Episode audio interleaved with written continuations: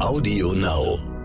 Es wird zurzeit ganz viel gesprochen, oftmals so von diesem Satz, die Krise als Chance sehen. Und ich finde, irgendwie sind wir da noch nicht. Ich finde, zurzeit darf man auch noch mal diese Krise einfach als Krise akzeptieren, weil es geht vielen gerade einfach damit schlecht.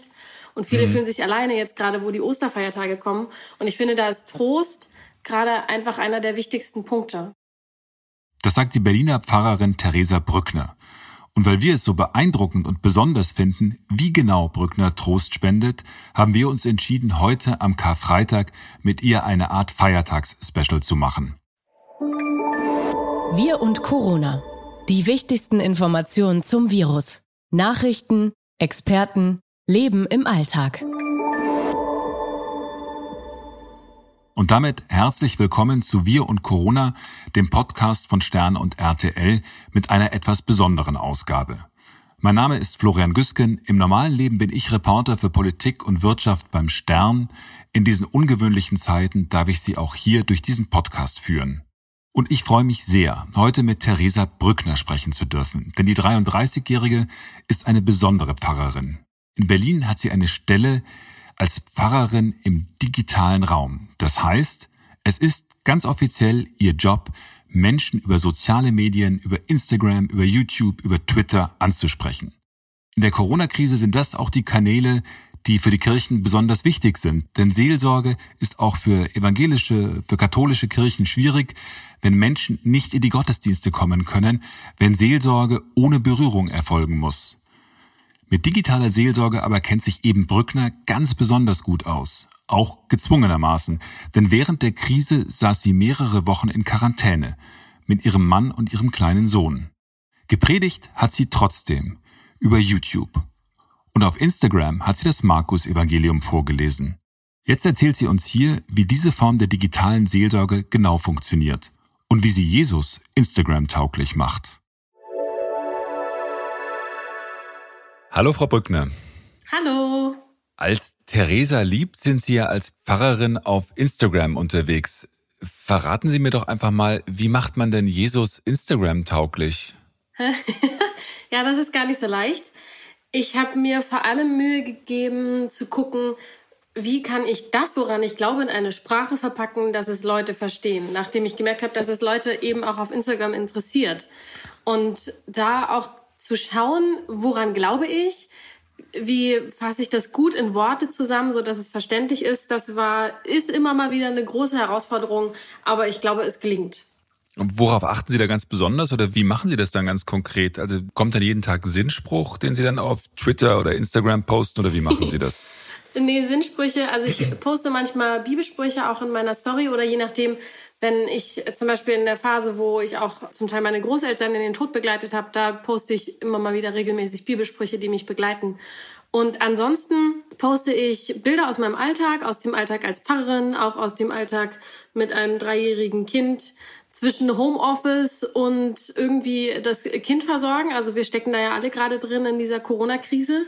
Und ich gucke auf die Bildästhetik. Also ich schaue, was gefällt mir und was funktioniert irgendwie auch. Und vor allem bei der kirchlichen Sprache gucke ich, was verstehe ich, aber was ist vielleicht für niemanden klar, der nicht regelmäßig zur Kirche geht. Und da versuche ich das dann wirklich zu übersetzen. Geben Sie mal ein Beispiel, was Sie meinen damit, dass man sagt, was für andere vielleicht nicht klar ist, aber was in der Kirchensprache ausgedrückt ist, wie Sie das übersetzen? Mhm. Zum Beispiel war ich im Vikariat, bevor ich ins Fahren gekommen bin.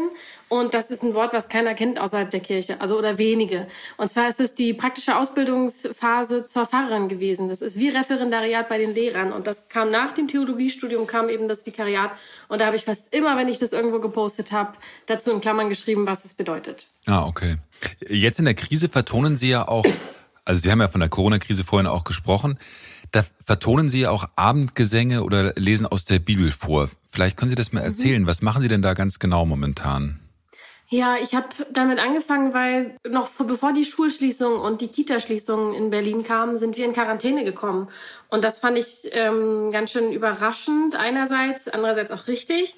Aber es hat mich auch total überfordert die ersten zwei, drei Tage, weil ich gedacht habe, so, was mache ich jetzt konkret? Und mir macht die Situation auch ein bisschen Angst. Wie kann ich dem aber trotzdem hoffnungsvoll begegnen? Und dann habe ich angefangen, dass ich wusste, ich habe in zwei Wochen Gottesdienst das muss irgendwie, finde ich, trotzdem stattfinden. Und deshalb habe ich die Predigt dann eben aufgenommen und auf YouTube hochgeladen. Bei den Liedern habe ich Lieder genommen, die mir auch Kraft gegeben haben in den letzten Jahren immer wieder. Also Sie haben eine Predigt, die Sie eigentlich in der Kirche halten wollten, dann auf YouTube gehalten. Ja, ich habe sie natürlich noch mal kürzer gefasst oder nee, eigentlich hat sie die Länge ist eigentlich ziemlich gleich geblieben, aber ich habe so ein bisschen geguckt, wie passt es einfach auch doch noch mal zu. Bei YouTube ist die Zielgruppe ja doch eine andere, als wenn ich sonntags im Gottesdienst die klassische Gemeinde vor mir habe. Mhm. Da habe ich jetzt gleich ganz viele Fragen dazu. Aber wie, erst, erst wie, wie kommt es denn, dass Sie quasi vor der Schulschließung schon in Quarantäne mussten? Ich war auf, als Referentin eingeladen auf einer Konferenz und da war jemand aus dem Risikogebiet dabei. Sein Wohngebiet wurde an dem Tag als Risikogebiet erklärt. Daraufhin wurde uns gesagt, es wäre schön, wenn wir uns freiwillig in Quarantäne begeben, weil das natürlich nicht klar ist, was da jetzt passiert ist.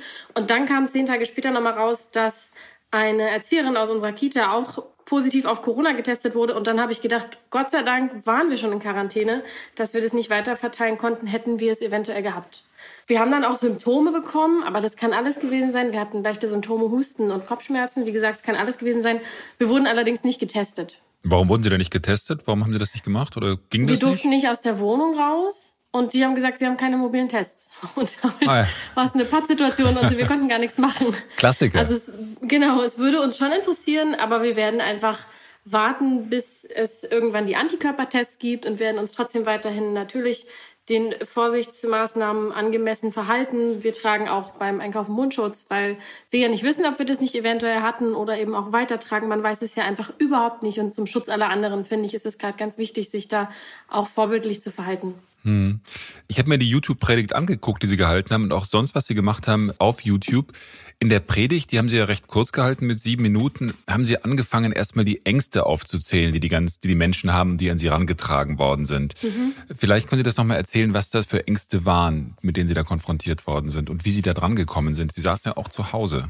Ja, also ich bin ja schon eine Weile bei Instagram und da ist es so, dass ich mit vielen Leuten schreibe. Und gerade in diesen ersten ein, zwei Wochen, nachdem die Corona-Krise so losging, habe ich regelmäßig auch Live-Videos gestartet und auch immer die Leute gefragt, wie es ihnen geht. Und für viele war das natürlich einfach eine totale Überforderung und auch Überlastung. Viele fühlen sich einfach gerade völlig isoliert und alleine abgeschnitten. Es kam alles sehr plötzlich. Existenzängste sind gerade ganz viele da, weil die ganzen Geschäfte zugemacht haben, Jobs wurden verloren, es ist nicht klar, wie die Wohnungen bezahlt werden können. Man kann seine Angehörigen nicht besuchen, zum Teil nicht weiter pflegen, wie man es vorher gemacht hat, oder zum Teil auch nicht im Sterben begleiten. Das sind halt furchtbare Situationen und mich persönlich nimmt es auch wirklich mit. Und dann haben Sie in Ihrer Predigt haben Sie gesagt, nichts ist normal, alles ist anders. Und dann haben Sie Jesaja, entschuldigen Sie, wenn ich das jetzt doof zitiere, vielleicht, ich weiß nicht genau, wie das geht, Jesaja 66 gepredigt. Freuet euch. Mhm. Warum die Botschaft freut euch? Also es gibt für jeden Sonntag einen vorgegebenen Predigtext, für jeden Sonntag im Jahr. Und der war für diesen Sonntag dran. Und erst habe ich den gelesen und habe gedacht, oh, irgendwie passt das gerade gar nicht. Und dann war aber in diesem Predigtext ist ja ein Vers drin und da habe ich gedacht, der passt eigentlich richtig gut. Und das ist dieser Vers, ich will euch trösten, wie ein seine Mutter tröstet. Und das fand ich so berührend in dieser ganzen Zeit, weil ich finde, es wird zurzeit ganz viel gesprochen oftmals so von diesem Satz, die Krise als Chance sehen. Und ich finde, irgendwie sind wir da noch nicht. Ich finde, zurzeit darf man auch noch mal diese Krise einfach als Krise akzeptieren, weil es geht vielen gerade einfach damit schlecht. Und viele mhm. fühlen sich alleine jetzt gerade, wo die Osterfeiertage kommen. Und ich finde, da ist Trost gerade einfach einer der wichtigsten Punkte, statt irgendwie Aktionismus und gleich zu gucken, was kann man jetzt hier Positives rausholen. Sondern erstmal zu akzeptieren, dass das jetzt ein tiefer Einschnitt ist. Oder wie sehen ja, Sie das? Genau. Und ja, und auch Trost bedeutet ja eben auch, dass nicht gleich alles gut ist. Also wenn wenn man jemanden tröstet oder wenn ich zum Beispiel mein Kind tröste und der hat sich wehgetan, dann kann es gut sein, dass der Trost gerade hilft, aber das bedeutet nicht, dass nach einer Sekunde alles plötzlich wieder gut ist, sondern manchmal wirkt der Schmerz nach. Und ich finde, das darf man zurzeit auch akzeptieren. Und man darf neben dem auch Freude suchen und Freude finden, aber das ist jetzt nicht immer automatisch die primäre Aufgabe. Also ich gucke einerseits, wie hat gerade Trauer und auch Frust in dieser Zeit, wie darf das eben auch Platz haben? Und wie kann man aber trotz allem, das versuche ich immer so abends gucken, was war heute gut? Also natürlich ist gerade alles anders, aber ich versuche am Ende des Tages immer zu gucken, was war heute unter diesen gegebenen Umständen wirklich gut um dann auch mit positiven Gedanken irgendwie diesen Tag zu beenden. Sie haben auch in der Predigt gesagt, die Fieberphase, also wenn mein, wenn mein Sohn Fieber hat, dann ist das jetzt ein bisschen ähnlich zu dem, wie die Welt das gerade erlebt. Die, die Welt ist auch in der Fieberphase. Was meinten Sie da genau? Die Fieberphase der Welt, ja, na, ich finde diese Fieberphase mit so einem Kleinkind, das ist ja oftmals total krass. Dann bleibt alles stehen, man mhm. kann nichts mehr machen und dann ist es bei unserem Kind zumindest meist so, dass ich die ganze Zeit bei ihm bleibe und ihn festhalte und alles andere ist zweitrangig und nichts geht mehr weiter. Und so ein bisschen habe ich das Gefühl, dass es gerade auch mit der Welt passiert. Alles ist angehalten, nichts läuft so wie vorher. Man muss sich irgendwie neu organisieren und man muss gucken, wie man die Situation annimmt und wie man sich gegenseitig da durchträgt und tröstet. Wie macht Sie das denn ganz praktisch, wenn Sie da so eine Predigt aufnehmen? Also ich habe Sie dann gesehen, Sie haben sich ja auch selber gefilmt, dann vor so einer ganz tollen Kamera mit Beleuchtung und so. Das sah ja hochprofessionell aus. Äh, wie, wie, wie, wie machen Sie das und wie schneiden Sie dann? Ist dann die Fahrerin auch Cutterin und wie, wie läuft das?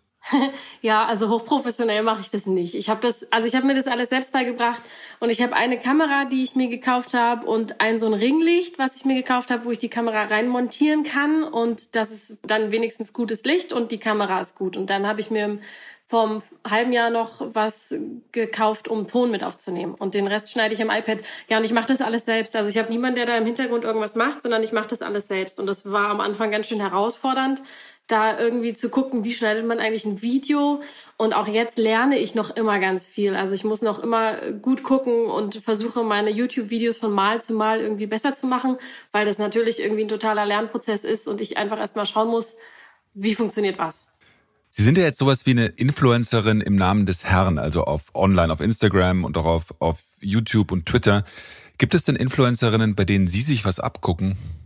Also ich gucke mir an, was mir gefällt. Ich habe jetzt von den ganzen Influencerinnen, Influencern kein Vorbild, sondern ich gucke immer zwischendrin immer mal wieder bei jedem rein und schaue mir an, was mir gefällt. Und ich entscheide bewusst, was mir auch irgendwie von der Bildästhetik oder von der Ästhetik für so eine Story gefällt oder was ich mal ausprobiere oder wo es mir manchmal auch egal ist, sondern ich gucke einfach immer, wie irgendwas passt. Was ich sozusagen jetzt gerade anders mache, ist, ich habe mich bewusst entschieden, keine Werbung zu schalten. Also das ist ja gerade auch viel in der Diskussion, gerade das mit den ganzen Produkten, die man bewirbt und das mache ich so nicht. Und das finde ich ist ja auch wichtig, weil ich ja praktisch als Pfarrerin da einfach da bin und somit praktisch Werbung für die Kirche mache oder Werbung für den Glauben oder zeige, wie Kirche eben auch nahbar sein kann. Und das finde ich reicht ja irgendwie auch schon aus. Das wäre ja auch komisch, wenn dann plötzlich was ich, Zahnpasta eingespielt werden würde, wenn Sie dann eine, eine, ja, genau. eine hochrelevante, tiefgehende Predigt halten. Ganz offiziell im Kirchenkreis Tempelhof Schöneberg haben Sie eine Pfarrstelle für Kirche im digitalen Raum. Wie, genau. Wie, wie kommt man denn da dran? Ich meine, wird das ausgeschrieben? Haben Sie da im Prinzip gesagt, Leute, ich möchte das machen, schafft das mal oder wie ist das gelaufen? Hm, das war lustig. Ich war bei dem Kirchenkreis eingeladen als Referentin und sollte da eben vorstellen, was ich zu dem Zeitpunkt dann noch hobbymäßig gemacht habe auf Instagram und habe davon berichtet. Und danach haben, hat der Kirchenkreis entschieden, dass sie dafür eine Fahrstelle schaffen wollen. Und ich war genau zu dem Zeitpunkt fertig mit meinem Vikariat und konnte somit dann auf die erste Fahrstelle starten und habe die dann auch bekommen. Also das war wirklich, ähm, da sind wir auf beiden Seiten gerade sehr glücklich drüber.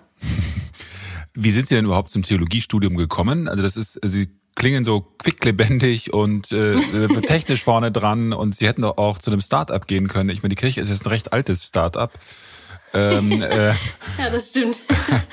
wie, wie sind Sie denn dazugekommen, dass Sie gesagt haben, ich möchte jetzt Theologie studieren? Ja, das waren verschiedene Komponenten. Also einmal bin ich in einem christlichen Elternhaus aufgewachsen und dann war es aber auch so, dass ich in meiner Jugendzeit in der evangelischen Jugendgruppe wirklich ein Zuhause und Halt gefunden habe. Gerade so in der Zeit, als sich meine Eltern getrennt haben und ich das Gefühl hatte, dass meine ganze Welt aus den Fugen gerät, da war das wirklich für mich ein unglaublicher Halt. Und auch dieses Gefühl zu wissen, ich bin von Gott angenommen, genauso wie ich bin, das hat mich unglaublich in der Jugendzeit begleitet.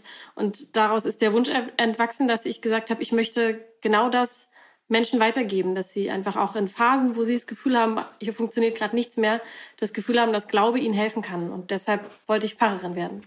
Und das Schöne ist, was mich jetzt nochmal in den letzten anderthalb Jahren, seitdem ich Pfarrerin geworden bin, nochmal glücklicher macht, ist, dass dieses Glücksgefühl aus meinen Teenagerzeiten sozusagen jetzt, seitdem ich im Pfarramt bin, wirklich wieder da ist. Also im Studium sind es ja trotzdem Teil lange Durststrecken, aber jetzt wieder so praktisch arbeiten zu können, das macht mich wirklich richtig glücklich. Mhm. Sie posten ja auch Bilder aus Ihrem Privatleben. Also wenn Sie zum Beispiel jetzt zum Surfen äh, auf die Insel Norderney fahren, posten Sie mhm. Bilder mit dem Hashtag, was Pfarrerinnen so machen. Wie ist denn eigentlich die genau. Rückmeldung aus, Ihrem engst, aus Ihrer engsten Community, also von Kolleginnen und Kollegen auf das, was Sie da tun online? Äh, was sagen Pfarrerinnen dazu? Also die ist positiv. Zum größten Teil ist die ganz positiv. Und dass die Leute das schön finden, dass sozusagen das, was ich ja auch immer sage, dass nicht jeder das machen muss, aber dass die die Freude daran haben, das einfach machen sollen. Und das freut mich total. Es gibt natürlich Leute, die sagen, man müsste das ganz anders machen. Aber egal, was man macht, gibt es diese Leute immer. Egal, in welchem Beruf man ist, gibt es diese Leute, glaube ich, immer. Von daher ärgere ich mich darüber mittlerweile nicht mehr. Ich habe ja auch ein bisschen recherchiert und habe gesehen, dass der ehemalige EKD-Ratsvorsitzende Wolfgang Huber gar nicht so begeistert war von diesen ganzen Internetaktivitäten. Der hat nämlich im vergangenen Jahr geschrieben, Vorsicht, Twitter-Falle. Die Kirche darf nicht denken, sie ist beständig neu, wenn sie sich digitalen Trends anschließt. Sie muss ein Ort sein, an dem sich Menschen begegnet und sich nicht durch Twittern aus dem Weg gehen. Wie sind Sie damit umgegangen? Wie haben Sie diese Kritik wahrgenommen? Also zuallererst mal, ich schätze Wolfgang Huber wirklich sehr. Und ich glaube, das Problem an dieser Sache und warum das dann auch so hochgekocht ist, war, dass er das auf Twitter gepostet hat und dann auf keinen Kommentar und keine Frage geantwortet hat. Und das war halt so paradox, weil er ja gesagt hat, die Leute gehen sich durch Twitter aus dem Weg und dann hat er genau das gemacht, was er allen anderen vorgeworfen hat. Mhm. Und das war schon einfach das, was sozusagen diesen Konflikt mit angefacht hat. Und letztendlich wurde der auch nie irgendwie geklärt und der ist auch ausgelaufen. Ich finde, dass es aktuell einfach ganz deutlich wird und auch schon in den letzten Jahren hat man das immer gesehen, dass es diese Gemeinschaft eben auch im Digitalen gibt. Sonst würde das ja nicht so boomen. Sonst würden jetzt auch diese ganzen Online-Angebote, gerade was Gottesdienste und Andachten und Live-Videos anbelangt, einfach gerade gar nicht so funktionieren. Also Gemeinschaft kann man ganz wunderbar im Digitalen auch finden und erleben, gerade auch in der Kirche und im Glauben. Hm. Ist das denn gerade eine Riesenchance? Weil Sie sagen ja richtig, dass momentan der Zuwachs auch an oder die, das Interesse an den Online-Gottesdiensten riesengroß ist. Ist es jetzt gerade für die Kirche auch eine Chance zu zeigen, dass sie da ist, dass sie auch erreichbar ist, auch mit neuen Medien? Ja, ich hätte mir gewünscht, dass sie diese Chance, von der ich schon immer gepredigt habe, und da jetzt mal im wortwörtlichen Sinne des Wortes, dass sie das schon mal noch an vielen Stellen früher gesehen hätten. Natürlich, jetzt gibt es oftmals gar keine andere Möglichkeit und es mhm. ist großartig, was gerade erwächst. Natürlich wäre es schöner gewesen, wenn jetzt bestimmte Dinge, die jetzt gerade erst entstehen, schon mal vorher probiert worden wären. Dann wäre es jetzt für viele auch einfach gerade nicht so stressig.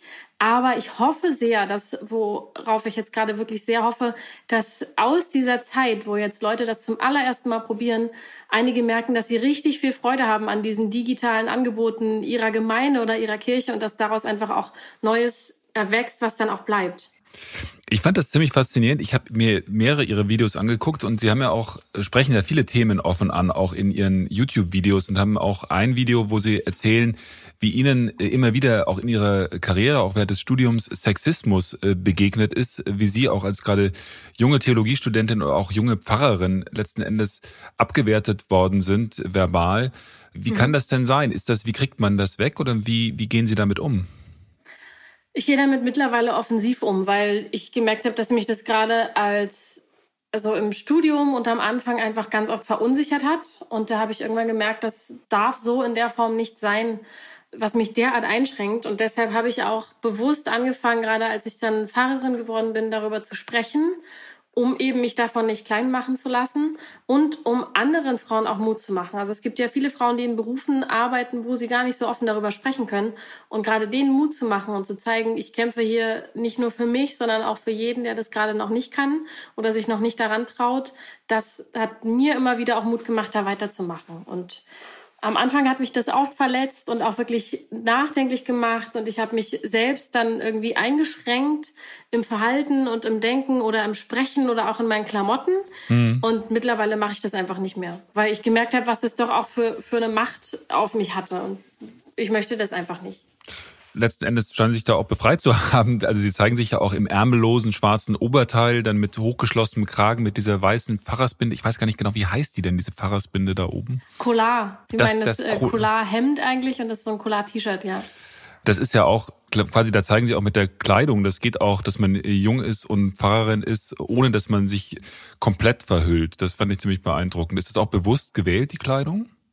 Ja, das ist bewusst gewählt. Also natürlich gab es da auch gleich wieder die verschiedensten Meinungen zu, aber das war bewusst gewählt. Ich habe diese Predigt ja aufgenommen in Quarantäne nach, ich glaube, da waren wir schon zehn oder zwölf Tage in Quarantäne, mhm. so dass ich für mich auch, ich musste die ja im Kinderzimmer aufnehmen, einfach auch nochmal einen Wechsel brauchte durch Klamotten, um zu wissen, so und jetzt wird das auch was irgendwie, was für mich nochmal sich ein bisschen nach Predigt anfühlt. Und den Talar wollte ich nicht anziehen, der gehört für mich auch irgendwie in die Kirche oder in ein gottesdienstliches Geschehen hinein und den fand ich da einfach unpassend und deshalb habe ich mich bewusst dafür entschieden.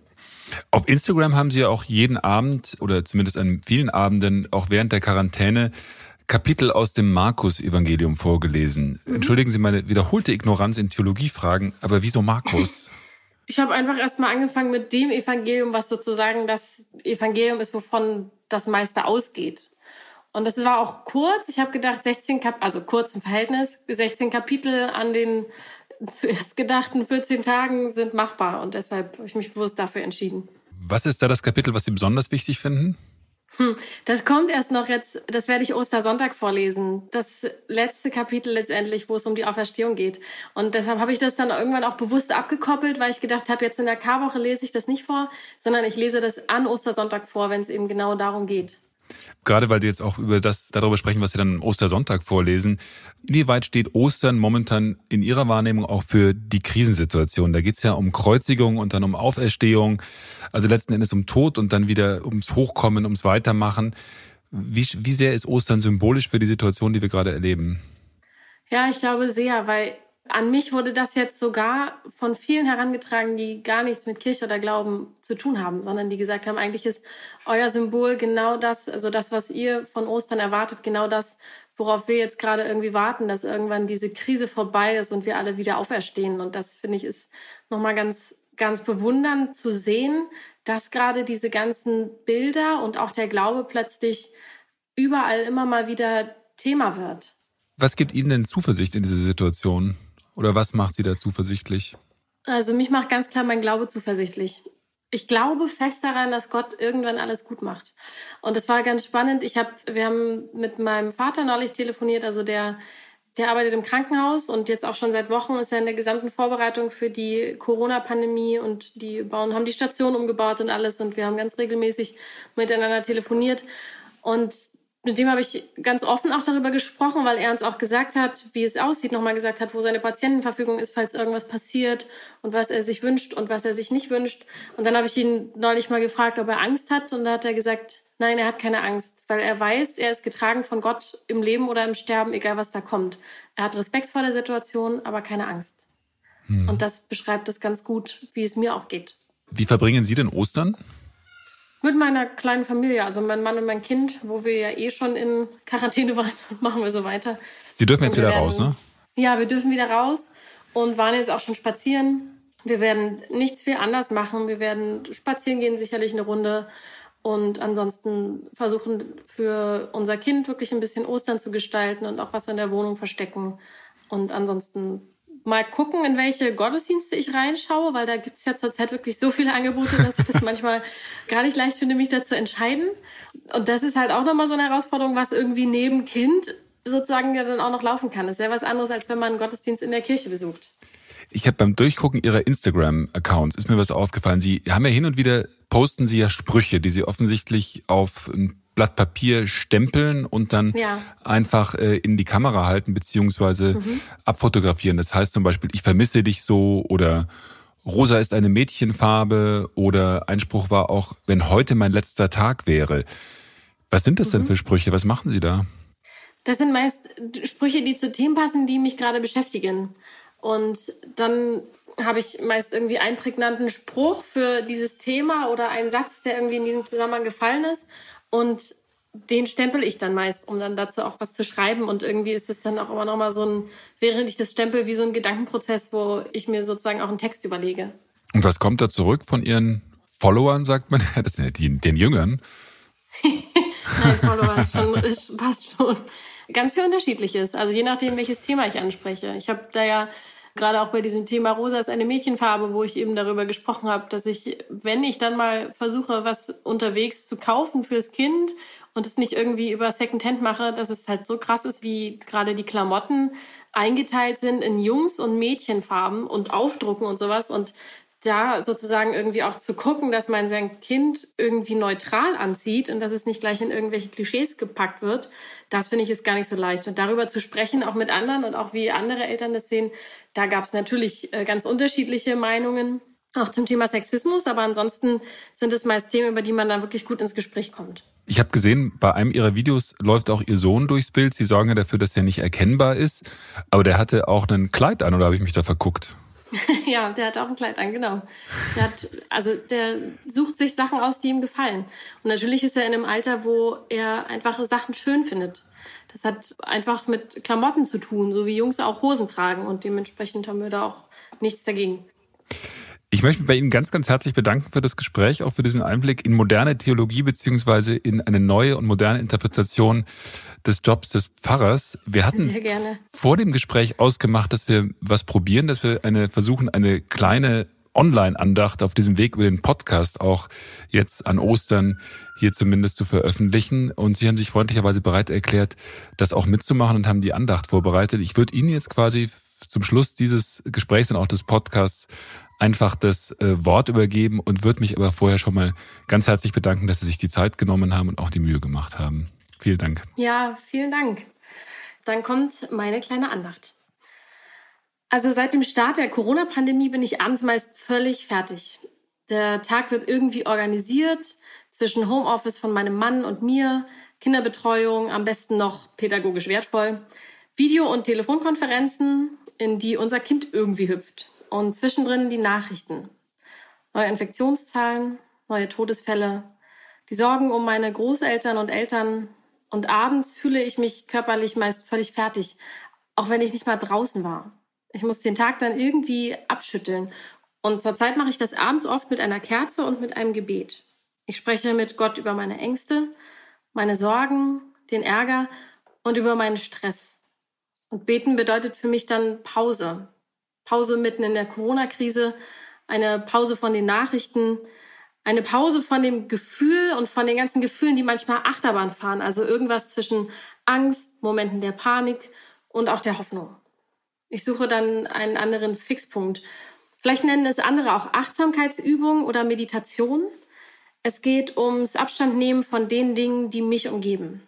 Ich besinne mich dann darauf, dass Gott größer ist als alles, was mich beschäftigt und was mich belastet. Und gerade jetzt, wo Ostern vor der Tür steht, denn Ostern bedeutet für mich, dass ich daran glaube, dass es nach viel Dunkelheit und Tod wieder ein Licht gibt.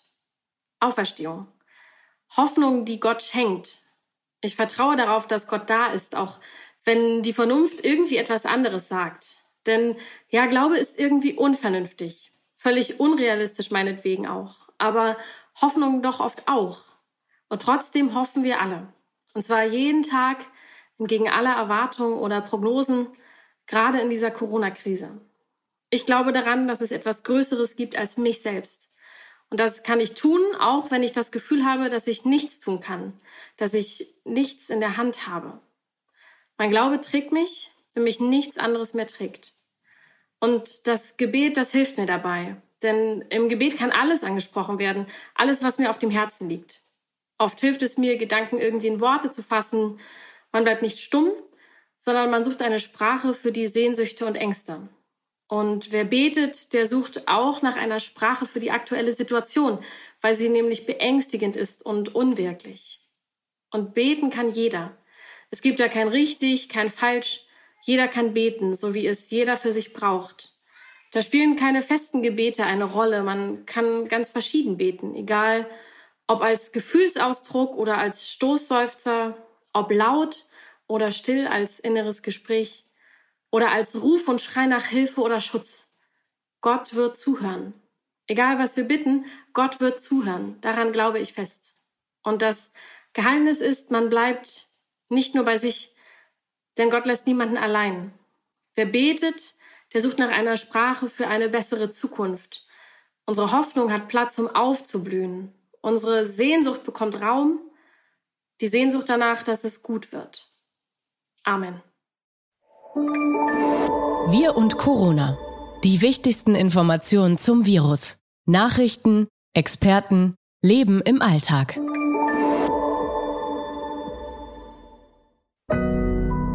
Audio Now.